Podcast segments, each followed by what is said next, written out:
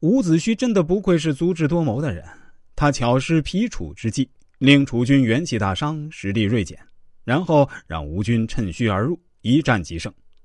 对于当时的吴楚两国来说，吴国虽然国力上非常强大，但和楚国比起来，还是有一段差距。对此，伍子胥心知肚明。如果吴国和楚国硬碰硬，则毫无战胜的把握。最有把握的做法就是先将楚军拖垮。楚军疲于迎战时，便是猛力出击的绝佳时机。正所谓“时有可抵，则为之谋”。趁敌人最虚弱的时候出击，胜算往往很大。隋文帝也是一个深通此理的人。隋文帝是个胸怀大志的皇帝，登上皇位之后，一心想统一天下。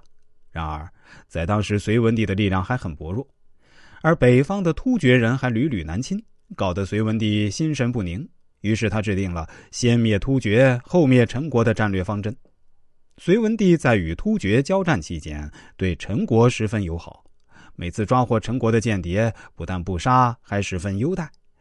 有人来投靠隋朝，隋文帝也是立马拒绝。与此同时，隋文帝进行了大胆改革，简化了政府机构，鼓励农耕，提倡习武，大大增强了国家的实力。突厥一灭，隋文帝就开始着手准备攻打陈国。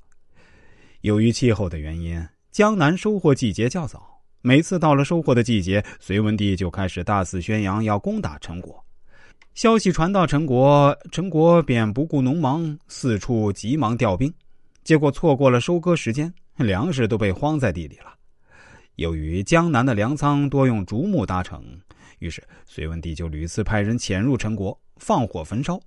就这样，经过几年的折腾，陈国的物力财力大受损失，国力日渐衰微。与此同时，隋文帝还让杨素为水军总管，日夜操练水军。为迷惑陈军屯兵江边的隋军，每次换防时故意弄得大张旗鼓，假装成即将要渡江作战的样子，弄得陈军整日惶恐不已。就在即将渡江的前夜，隋军又派人潜入陈国，进行骚扰和破坏，使得陈国军民不得安宁。虽然已经到了危难的关头。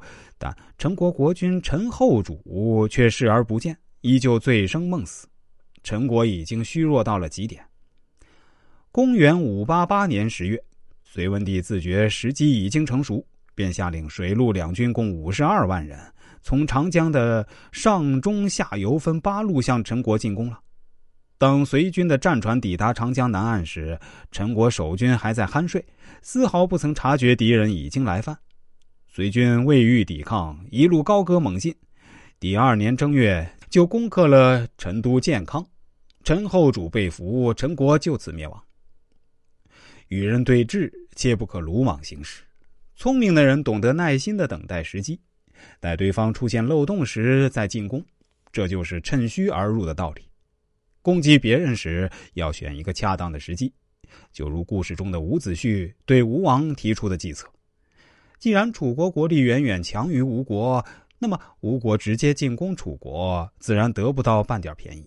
但是如果趁楚国国力和兵力极度虚弱之时再进攻的话，楚国自然就不再是吴国的对手了。